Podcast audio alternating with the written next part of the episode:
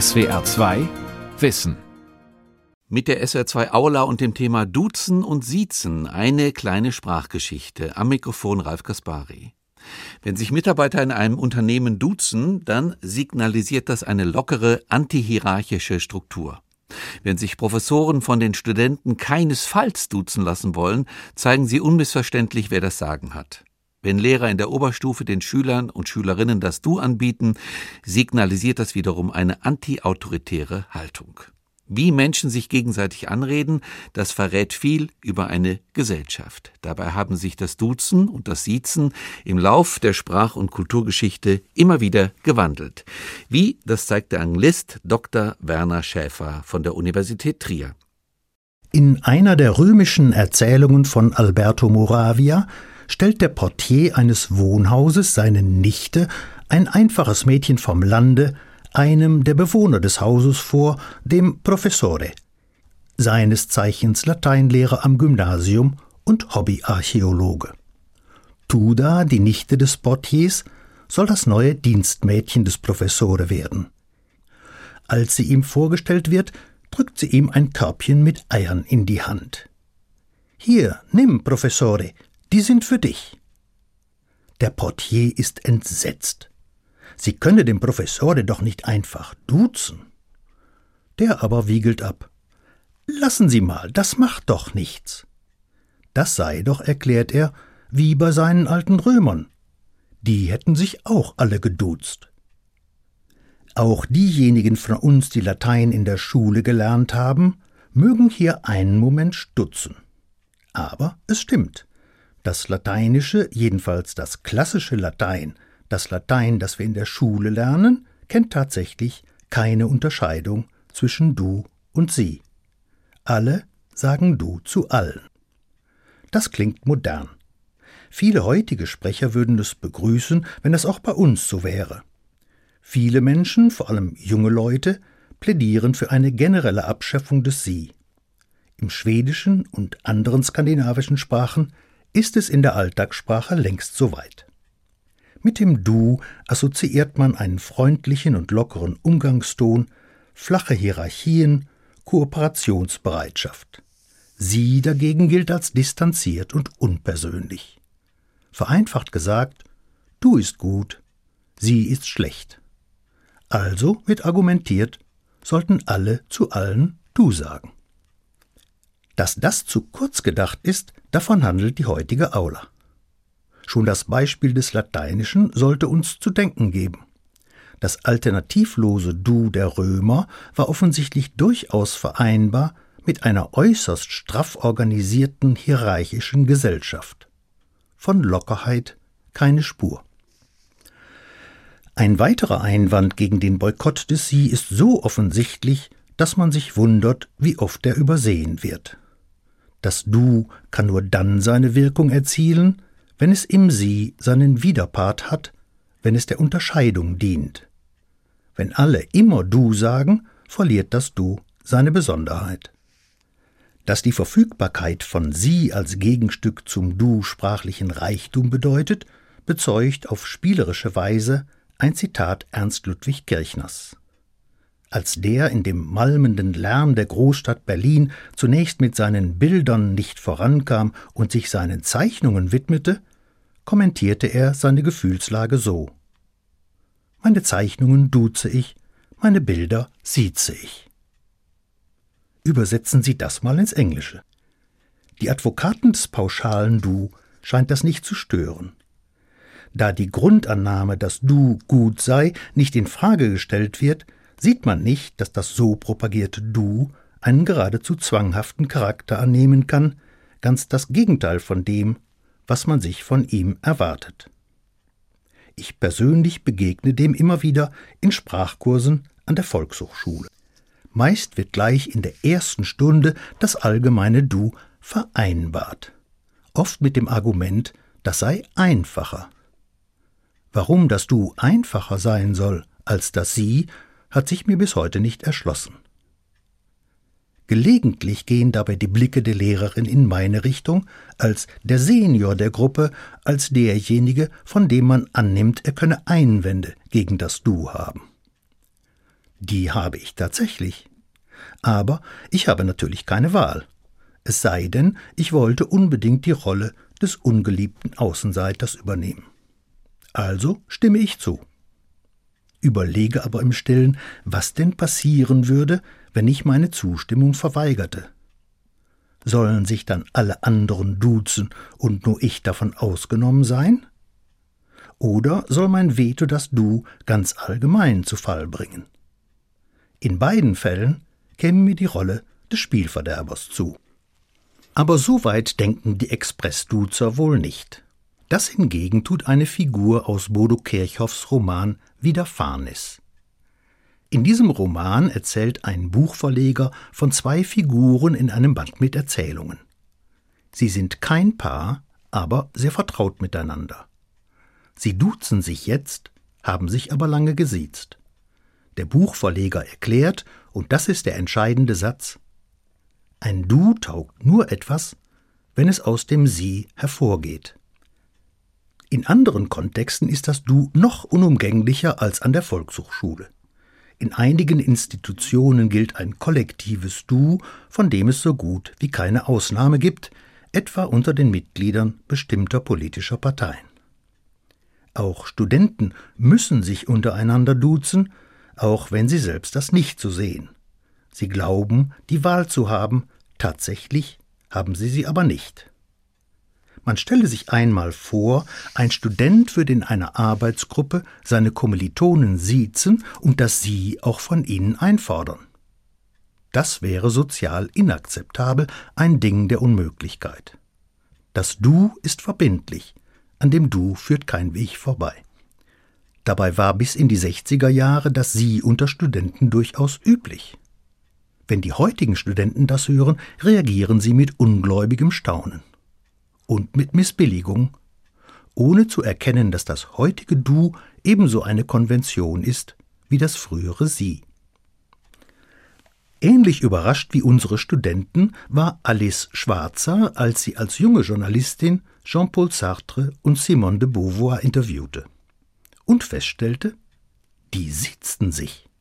Und zwar, wie beide auf Nachfrage erklärten, nicht nur während des Interviews, sondern immer.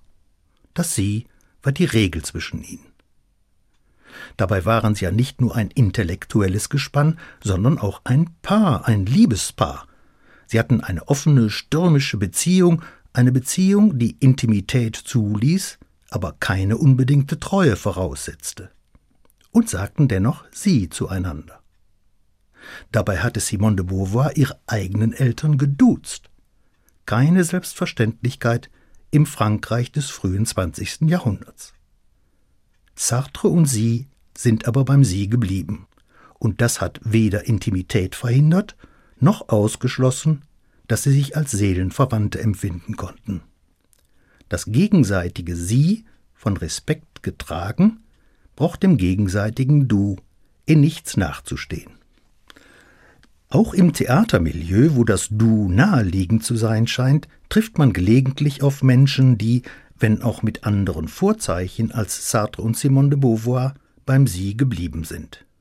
Klaus Peimann sagte in einem Interview zum Ende seiner Karriere, er habe sich immer mit seinen Schauspielern gesiezt. Er sei kein Kantinenbesitzer. Er besaufe sich auch nicht mit den Schauspielern. Die Distanz sei Teil ihrer Würde. Ähnlich äußerte sich sein Gegenspieler Frank Gastorf. Und ebenso Dieter Dorn, der langjährige Münchner Intendant. Er sei nie mit einem seiner Schauspieler per Du gewesen, sagt er. Umgekehrt ist das Du nicht unbedingt ein Garant für allgemeines Wohlbefinden, wie der Fall der Firma Otto belegt. Dessen Vorstandschef Hans Otto Schrader hatte seinen Mitarbeitern das kollektive Du angeboten. Er selbst sagt, er habe sich schnell an die neue Anrede gewöhnt. Sprecher des Betriebsrats sagten allerdings, das habe auch für viel Verwirrung gesorgt. Nicht jeder wisse in jeder Situation, wem gegenüber das Du angebracht sei. Aber die Initiative Schraders passt in die neue deutsche Unternehmenskultur. Die Unternehmen spüren den Druck, cooler zu werden. Sie versuchen, sich gegenseitig an Lockerheit zu überbieten. Aber die neue Lockerheit hat auch etwas Verkrampftes. Wer durch das Duzen ein erhöhtes Maß an Vertrautheit und Zusammengehörigkeit erwartet, wird schnell enttäuscht. Reibereien gibt es weiterhin, genauso wie unliebsame Entscheidungen und Machtkämpfe. Und das Du, auch wenn es nach außen als Teil einer freundlichen Unternehmenskultur verkauft wird, kann auch Teil einer cleveren Führungsstrategie sein. Man bekommt die Mitarbeiter auf einer persönlichen Ebene zu fassen. Aufgaben, die früher verteilt wurden, weil es sachlich gerechtfertigt war, können jetzt verteilt werden, auch wenn das nicht der Fall ist. Ihre Erledigung wird zum Freundschaftsdienst, dem man sich nicht so ohne weiteres verweigern kann. Das aufgedrängte Du, dem man sich nicht entziehen kann, ist letztlich ein Eingriff in die Freiheit des anderen. Lisa Eckart, die österreichische Kabarettistin, von der man sagt, sie verachte den Durchschnittsmenschen und werde dafür von ihm geliebt, bringt das in einem scharfzüngigen Aperçu zum Ausdruck. Wenn Sie übergriffig werden wollen, dann fassen Sie mich an die Brust. Aber duzen Sie mich nicht. Ob Sartre und Simone de Beauvoir auch in innigen Momenten beim Sie geblieben sind, wissen wir nicht, aber sie sind jedenfalls immer wieder zum Sie zurückgekehrt. Auf jeden Fall ist es aber denkbar, dass man sich nicht immer mit Du und nicht immer mit Sie anspricht. Man kann je nach Situation zwischen Du und Sie wählen. Besonders reizvoll ist diese Variante, wenn den Sprechern zwei Sprachen zur Verfügung stehen, so wie es bei den russischen Adligen im 19. Jahrhundert der Fall war. Die sprachen sowohl Russisch als auch Französisch miteinander. Also hatte man für die Anrede die Wahl zwischen vier Alternativen dem russischen Sie, dem russischen Du, dem französischen Sie, dem französischen Du. Dabei war das russische Sie keineswegs gleichzusetzen mit dem französischen Sie. Das russische Sie klang nämlich formaler und distanzierter als das französische Sie. Man konnte, wenn man das russische Sie vermeiden, aber nicht du sagen wollte, Französisch sprechen. Das erlaubte einen Kompromiss im Grad der Formalität. Durch die Wahl einer der vier Anredeformen kann man Stimmungen und Gefühlslagen ausdrücken oder sogar schaffen. Meisterhaft spielt Tolstoi in Anna Karenina auf dieser Klaviatur und zwar sowohl in der Kommunikation zwischen Anna und Alexei Alexandrowitsch, ihrem Ehemann, als auch in der Kommunikation zwischen Anna und Vronsky, ihrem Liebhaber. Immer wieder ist die Wahl der Anredeform von Bedeutung, verleiht dem Sprechakt eine bestimmte Charakteristik. In einem Dialog zwischen Anna und Vronsky geht es mehrmals zwischen den vier Formen hin und her, und in jedem Fall kommuniziert der Sprecher auf subtile Weise durch die Wahl der Anredeform etwas über sich und etwas über die Beziehung. Ist das nicht besser als ein plattes, alternativloses Du? Auch innerhalb einer Sprache muss die Alternative keine binäre sein, also eine zwischen zwei Optionen. In einigen asiatischen Sprachen wie dem Thai gibt es bis zu sechs Abstufungen, die je nach dem Verhältnis von Sprecher und Angesprochenen und je nach Situation miteinander konkurrieren. Auch das Deutsche hat eine Epoche gehabt, in der nicht zwei, sondern drei Formen miteinander konkurrierten. Das war die Phase nach dem Aufkommen des Sie, das neben das Du und das Er trat. In Lessings Emilia Galotti wird mit dieser Variation immer wieder bedeutungsvoll gespielt so in einem Dialog im ersten Akt zwischen dem Prinzen und seinem Kammerherrn Marinelli. Es geht um Emilia Galotti. Sie irren sich in dem Namen, sagt der Prinz. Er sagt Sie, gebraucht also eine Form von moderater Vertrautheit, weniger streng als er. Das tut er auch im weiteren Verlauf des Dialogs. Bis Marinelli es sich erlaubt, eine Frage zu stellen. Der Prinz antwortet Ich habe zu fragen, nicht er. Mit einem Mal ist das alte Verhältnis wiederhergestellt. Aus dem Vertrauten ist wieder der Untertan geworden. Die wiederhergestellte Hierarchie verdichtet sich in dem scheinbar simplen Wechsel des Personalpronomens. Die Ungleichheit zwischen Prinz und Kammerherr spiegelt sich außerdem in dem asymmetrischen Gebrauch des Personalpronomens wider. Nur der Prinz hat die Wahl zwischen zwei Anredeformen. Der Kammerherr, der Untergeordnete, muss das respektvollere Er benutzen. Asymmetrisch in Emilia Galotti ist auch das Verhältnis von Odoardo, Emilias Vater, und Claudia, seiner Ehefrau. Er spricht sie mit du an, sie sagt sie zu ihm. Sie selbst sagt sie zu Marinelli, bis sie bemerkt, dass der am Tode ihres Mannes beteiligt oder sogar dafür verantwortlich ist. Dann wechselt sie in einer leidenschaftlichen Rede zum Du. Abschaum aller Mörder, was ehrliche Mörder sind, werden dich unter sich nicht dulden, dich. Denn warum soll ich dir nicht alle meine Galle, all meinen Geifer mit einem einzigen Worte ins Gesicht speien, dich, dich, Kuppler.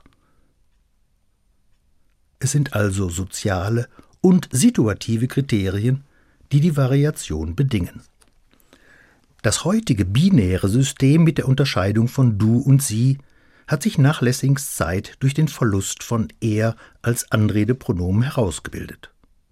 Ursprünglich im Althochdeutschen hatte es nur ein einziges Anredepronomen gegeben, du. Dann entwickelte sich ein regelrechter Wildwuchs, fast alle Pronomina wurden bei der Anrede verwendet, darunter ihr. Und ihr ist auch heute wieder von Bedeutung. Es geht um einen spezifischen Gebrauch von ihr. Er hat seinen Ursprung in dialektalen Varianten und weitet sich nach meiner Beobachtung nun unter anderen Vorzeichen aus. Dieses dialektale ihr war einmal Gegenstand der Klage einer britischen Kollegin an der Universität. Sie war entrüstet, dass die hiesigen Sekretärinnen sich die Freiheit nahmen, sie und ihre ausländischen Kollegen zu duzen. Das tat die Sekretärin aber gar nicht, es handelte sich um ein Missverständnis, daraus erwachsend, dass der regionale Gebrauch vorsieht, dass man Personen, die man in der Einzahl mit sie anredet, in der Mehrzahl nicht mit sie, sondern mit ihr anredet. Ein scheinbar widersprüchliches System, das aber seine genaue Entsprechung im modernen Italienisch hat, und zwar in der Standardsprache. Dort geht lei, unserem sie entsprechend, mit voi, unserem ihr entsprechend einher. Die ebenfalls existierende Form loro, einem sie im Plural entsprechend, wird in der Regel vermieden, außer bei höchst offiziellen Anlässen. Die Parallele zwischen italienischem Standard und deutschem Regionalismus lässt vermuten, dass das kommunikativ einen Sinn hat. Offensichtlich empfinden die Sprecher sie im Plural als sehr formal und allzu distanziert und vermeiden es daher. Die Sekretärin, das war der britischen Kollegin entgangen, sprach auch uns, die deutschen Kollegen, im Plural mit ihr an. Es handelte sich nicht um Diskrimination, sondern um eine Variante, die einen Kompromiss zwischen allzu salopper und allzu formaler Sprache darstellt. Und genau das scheint den neuen Gebrauch von ihr zu motivieren, nämlich den Gebrauch von ihr in der Einzahl. Eine solche Sprechsituation ergibt sich typischerweise in Lokalen, die sich an ein eher studentisches, jedenfalls junges Publikum wenden. Die jungen Leute, die dort kellnern, sprechen ihre Kunden in der Regel mit du an. Das vermeiden sie mir gegenüber, weil ich weder zu ihrer Alterskohorte noch zu ihrer sozialen Gruppe gehöre. Andererseits kommt ihnen sie angesichts der Lokalität und des Publikums allzu steif vor. Also wählen sie einen Kompromiss und sprechen mich mit ihr an. Mich in der Einzahl wohlgemerkt, also auch dann, wenn ich ohne Begleitung in dem Lokal bin. Es wäre interessant zu wissen, ob die jungen Kellner sich dieser Variante bewusst bedienen oder ob es eine unbewusste Anpassung an die Sprechsituation ist. Die Anpassung an Gesprächspartner und Gesprächssituation ist ein gängiges Verhaltensmuster und oft Gegenstand soziolinguistischer Forschung. Für Sprachwissenschaftler wäre es hier beim ihr vor allem interessant zu beobachten, ob dieser Gebrauch seinen Weg in die Standardsprache findet. Schließlich wäre es nicht das erste Mal in der Geschichte des Deutschen, dass der Gebrauch der Anredepronomina aufgebrochen wird. Es gibt ohnehin im Deutschen einen Graubereich zwischen du und sie. Dort ist das Hamburger Sie angesiedelt, die Verbindung von Sie und Vorname. Davon machte Helmut Schmidt, die Parteikonvention umgehend, in einem Interview mit Per Steinbrück Gebrauch. Wann sind wir uns eigentlich das erste Mal begegnet, Per? In welcher Abteilung des Kanzleramts haben Sie gearbeitet? Eine solche Kompromissformel war früher gebräuchlich, wenn Eltern den erwachsenen Freunden ihrer Kinder begegneten. Da war Dieter mit Sie kompatibel, ein Ausdruck des Respekts vor dem Schwiegersohn in Spee, der schließlich eine erwachsene Person war, andererseits aber auch Ausdruck des asymmetrischen Verhältnisses, des Machtverhältnisses. Der junge Mann sprach die Eltern der Freunde natürlich mit Nachnamen an. Das Gegenstück zu dem Hamburger Sie, auch in der Grauzone zwischen Du und Sie angesiedelt, ist das Münchener Du. Das kombiniert den Nachnamen mit Du. Man hört es oft unter Angestellten in Geschäften, die in Gegenwart der Kunden nicht allzu salopp miteinander umgehen wollen oder sollen. Frau Oberhausen, kannst du mir mal eine Rolle 50er besorgen? Wenn es um die Frage von du und sie geht, führt kein Weg am Englischen vorbei. Und an der markanten Beobachtung, die Engländer duzen sich alle. Diese Vorstellung ist weit verbreitet, aber falsch.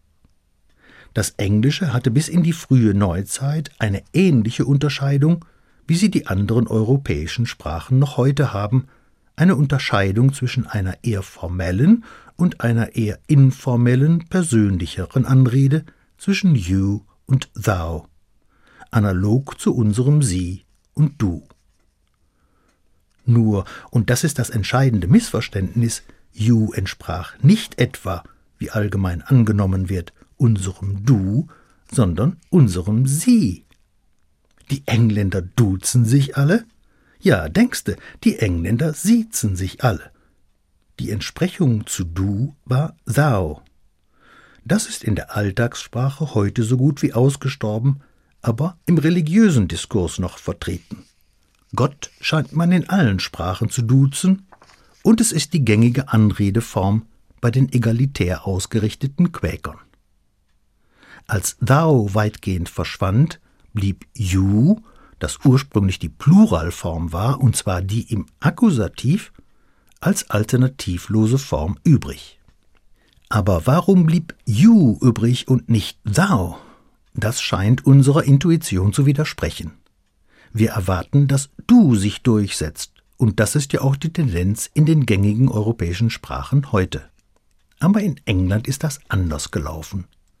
Warum?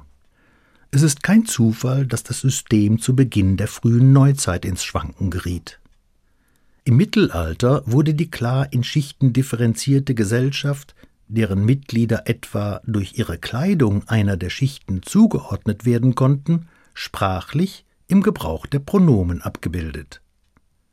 Das änderte sich mit dem Aufstieg von Kaufleuten und Handwerkern, die sich einzeln organisierten und keinem vorgegebenen Stand entsprachen.